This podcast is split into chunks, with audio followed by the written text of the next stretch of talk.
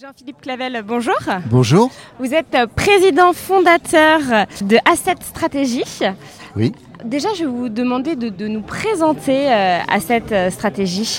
Alors la société Asset Stratégie, c'est une société dite de titrisation.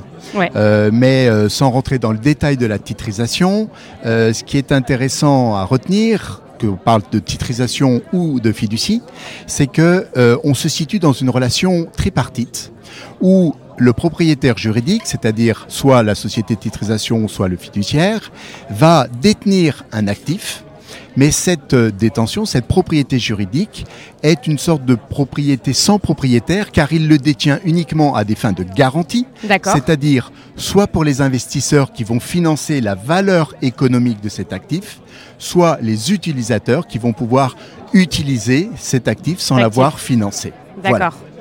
Donc derrière en fait cette titrisation et cette fiducie, euh, il y a euh, une sorte de propriété euh, un peu bousculée, c'est-à-dire qui n'est pas la propriété dont on a hérité de la Révolution, c'est-à-dire exclusive et absolue, qui donne tout pouvoir à son propriétaire.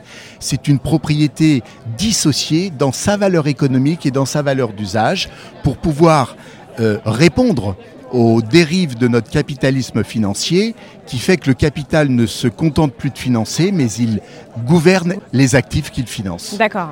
Euh, ça a été fondé euh, il y a combien de temps euh, Asset Stratégie?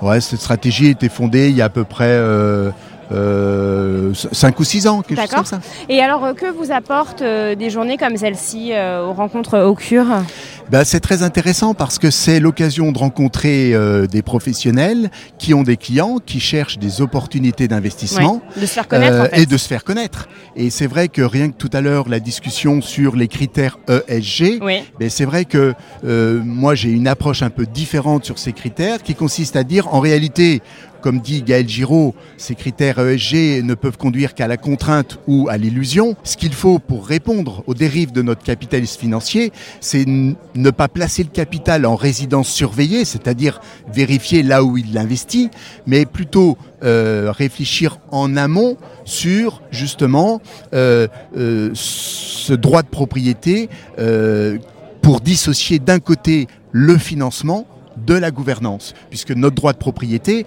en fait, il n'est pas unique, il est pluriel. Ça a été mis en évidence par euh, euh, beaucoup d'économistes, dont Eleanor Ostrom au niveau des biens communs, etc., où on parle de faisceau de droit. Et donc, l'idée, c'est de dire, dans le fond, euh, il faut sécuriser celui qui a du capital quand il investit sans lui donner la possibilité si- de s'immiscer dans la gouvernance. Donc, ce serait le propriétaire économique. Et puis, permettre à quelqu'un, par son, par son travail, par ses compétences, de devenir propriétaire de l'usage d'une chose, mais financé par le propriétaire économique, et donc qui- ce qui lui permettrait d'être sécurisé euh, à ce niveau-là. Et ensemble, le propriétaire économique et le propriétaire d'usage euh, disposeraient librement de leurs biens. Euh, mais en réalité, et c'est un peu ça qui est amusant, c'est que la finance euh, euh, justement utilise déjà euh, cette notion de propriété économique et de propriété d'usage via la titrisation. Le droit l'utilise aussi avec la fiducie et il n'y a que le code civil qui tarde. Donc il est urgent de donner une base légale à cette propriété pour que, parce que la propriété, ben, elle a évidemment forgé les territoires et enrichi les hommes, mais aujourd'hui, cette propriété euh, euh, pleine et entière, exclusive et absolue, ben, on se rend compte qu'elle ne permet pas de relever les défis économiques, sociaux et écologiques. Oui, bien sûr. Merci beaucoup, euh, Jean-Philippe Merci à vous.